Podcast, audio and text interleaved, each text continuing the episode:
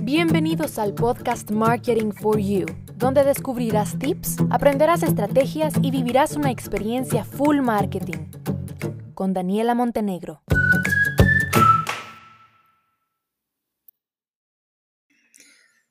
Hola, hola, bienvenidos a un nuevo episodio. Bueno, en este episodio les quiero contar algo que he aprendido y que de repente les puede servir a ustedes.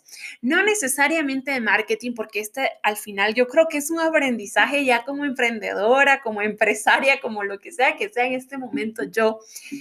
Y es sobre el equipo, señores. Eh, yo llegué a un punto, a ver, hablando un poco como de contexto y background, cuando yo comencé este año, yo quería poner una agencia. Sin embargo, eh, sí, me busqué una marca y todo. Era Oruga Digital, por cierto. Me gustaba mucho Oruga Digital porque la oruga para mí significaba transformación, de cómo una oruga se transforma en mariposa y cómo esa transformación yo la iba a hacer con marcas a través del marketing digital. Ahora mis ideas han cambiado. Pero bueno, eh, el asunto es que mi idea era hacer una, una agencia, ¿no? Y sí, les digo, hice la marca y todo el tema.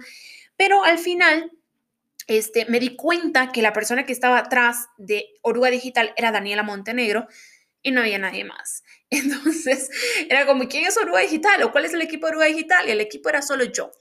Fue esa una de las cosas que me motivaron también a comenzar a trabajar con mi marca personal primero, porque realmente Uruguay Digital no tenía background, no tenía mucha experiencia, eh, no teníamos un portafolio de clientes para decir, esta es una agencia con varios clientes, ¿no?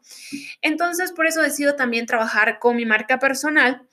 Eh, y llegó a un punto en este año, gracias a Dios, de verdad, son bendiciones de la vida. Yo sé que ha sido un año muy fuerte para todos. Eh, por temas personales, por la pandemia, por profesionales, por todo.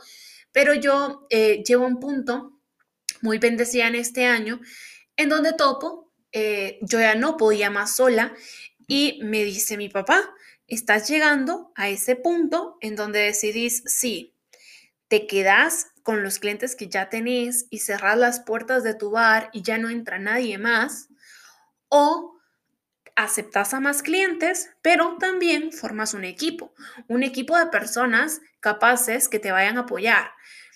Y me quedo como que, bueno, ¿qué hago? Pues, ¿qué hago? Porque realmente yo sí soy una persona que me costaba mucho delegar. ¿Por qué? Porque yo hago las cosas hasta que me quedan bien, hasta que, me, hasta que quedan como a mí me gusta, como yo quiero. Y espero lo mismo de las otras personas, ¿me entienden?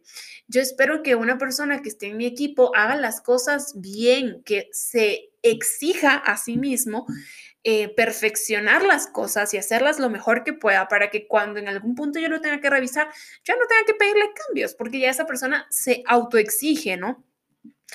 Pues yo espero cosas así, yo espero cosas eh, de personas proactivas, yo espero cualidades que, que yo tengo y que a mí me ha funcionado y me costaba un poquito hacerme la idea de que no todos iban a tener esas habilidades y sin embargo me iba y que me iba a tomar tiempo capacitar, educar y demás. Pero bueno, tomo la decisión y, y empiezo a formar un equipo porque yo ya no podía. Y ojo acá, que es otra de las lecciones que yo he ido aprendiendo, es que yo desde hace unos años pues decidí cuál era mi propósito de vida, cómo yo quería vivir la vida, cuál era el objetivo de mi vida y tenía claro que habían ciertas acciones y decisiones que eran un riesgo para mí porque el tomarlas me iban a amarrar a un estilo de vida que yo no quiero. Entiéndase trabajar para una empresa. A mí trabajar para una empresa no es que yo diga, ay no, qué horror, yo no quiero trabajar para una empresa nunca. No, no, no. De hecho, a mí me, hacía, me hacía mucha, mucha ilusión trabajar para empresas grandes, conectar con sus productos, conectar con sus marcas, con su consumidor, aprender de su departamento de marketing que lleva en el mercado años.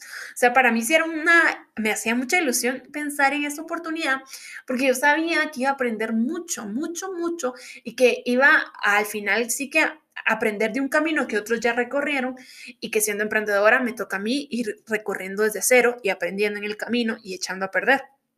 Entonces, sí que me hacía mucha ilusión, Pero yo sabía que esa era una decisión arriesgada porque me iba a amarrar a un estilo de vida de una persona que trabaja de 8 a 5, de lunes a viernes, que tiene que ir a una oficina, cumplir con un horario, reportar a un jefe, que tiene 15 días al año de vacaciones, etcétera, etcétera, etcétera.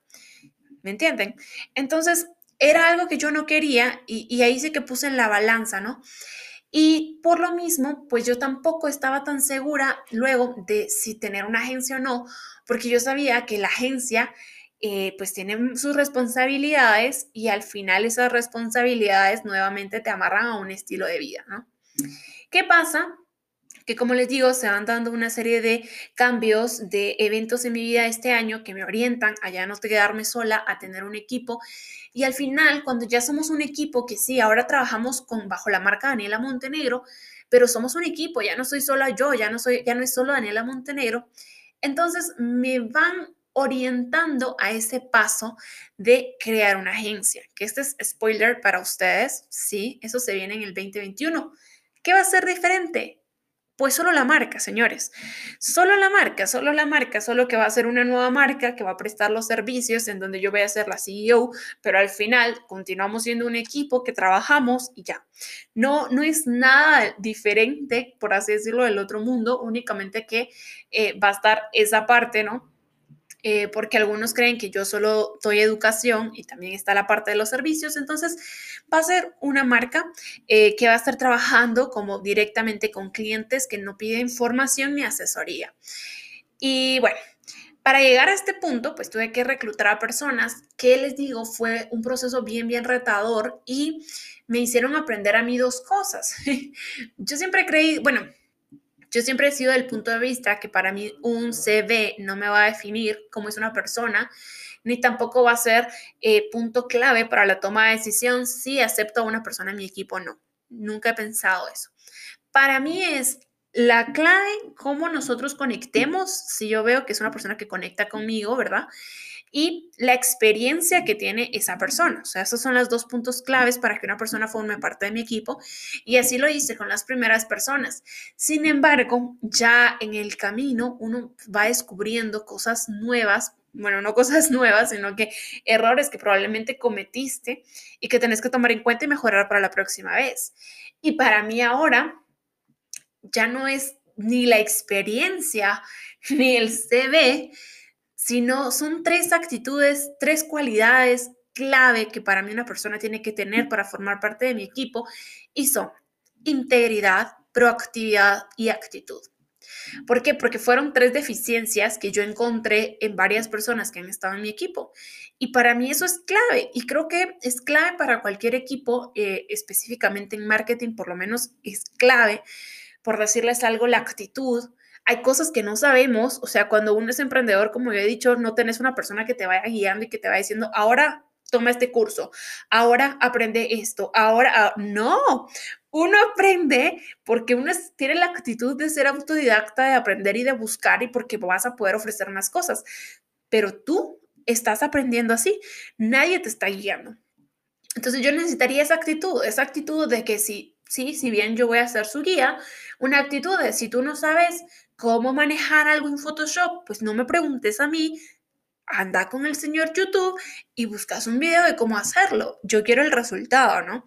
Entonces, eso es actitud, actitud de que quieran aprender, actitud de que no me digan, no, Dani, es que yo no sé eso y tomar un curso me va a tomar cinco horas. Hey, son cinco horas que te van a rentar, que van a ser muy, muy rentables para tu vida. Y ya me ha pasado, ¿no? También necesito que sean proactivos, señores, Dios mío, de verdad, yo no sé si yo soy muy exigente, por favor, si alguien me escucha y me entiende, mándeme un mensaje y dígame, Dani, te entendemos. Pero yo quiero gente proactiva. O sea, yo soy de esas personas de, si ves por ejemplo, vamos a poner un caso que una marca tenemos que el consumidor usualmente hace tres preguntas, A, B y C, pero resulta que un día a un cliente se le antoja hacer la pregunta Z. ¿Qué pasa? A yo no la respondo porque, yo, porque no es ni A, B ni C y a Z yo no tengo respuesta. Hijo, a veces Z es como que te estén preguntando cuáles son los horarios de apertura y aunque no lo sepas, están en el sitio web. Ve al sitio web, copia los horarios de apertura y se los mandas, pero no me dejes eso, ¿no? Entonces, esa proactividad yo la necesito. Para mí, esa proactividad, Para mí esa proactividad de verdad es clave, clave, clave. No sé si escucharon algo en el fondo, pero mi hermano tiene una bocina que es donde me avisa cuando ya vienen y ahorita sonó y incluso hasta a mí me asustó. Pero bueno, espero que no se haya escuchado. Hablaba de la proactividad. Para mí es clave que sean proactivos, que tomen decisiones, sin, o sea, decisiones que son correctas, pues, y que, que los van a ayudar a, a conseguir los resultados sin necesidad de estarme consultando a mí todo el tiempo o consultarme, pero ya con una solución. Bueno, en fin. Y señores, integridad. Integridad porque nosotros trabajamos con datos estadísticos, trabajamos con publicidad, trabajamos con un presupuesto. Entonces, para mí tener la confianza de que las personas que están en mi equipo hacen las cosas bien siempre, aun cuando yo no los esté preguntando o yo no les esté viendo, pero que yo pueda confiar en ellos, es clave. Entonces les quería compartir este aprendizaje que tuve este año formando equipo. Em, les digo, no ha sido sencillo. O sea, Marte son personas jóvenes. Yo tampoco es que sea muy adulta, que sea o muy viejita, pero pues sí, sí me ha costado. Eh, sin embargo, tengo un equipo que creo que se está esforzando, que hace las cosas bien. Le exijo mucho para cumplir con nuestro rendimiento y con la satisfacción que nuestros clientes merecen pero no es fácil y creo que me he ido dando cuenta de eso, he ido aprendiendo y tomando pues todos esos apuntes para que en la próxima ocasión que yo necesite reclutar a algo, señorita o señorito o jovencito, si no sos, si no tienes actitud, proactividad e integridad, mmm, aquí no hay puertas abiertas para ti. Lo, lo, el reto va a ser ahora cómo voy a comprobar yo esas tres cosas, ¿no? Porque yo me he dado cuenta que no las tienen ya cuando estamos en la práctica. Entonces, pues bueno, ahí sí que es un camino de ir aprendiendo y les quería compartir esto, que son parte de las lecciones que me ha dado este 2020, lejos del marketing, porque el marketing es otro asunto y aquí fue mucho de el humano y el equipo. Les mando un abrazo enorme, enorme a casa y los espero en el próximo episodio.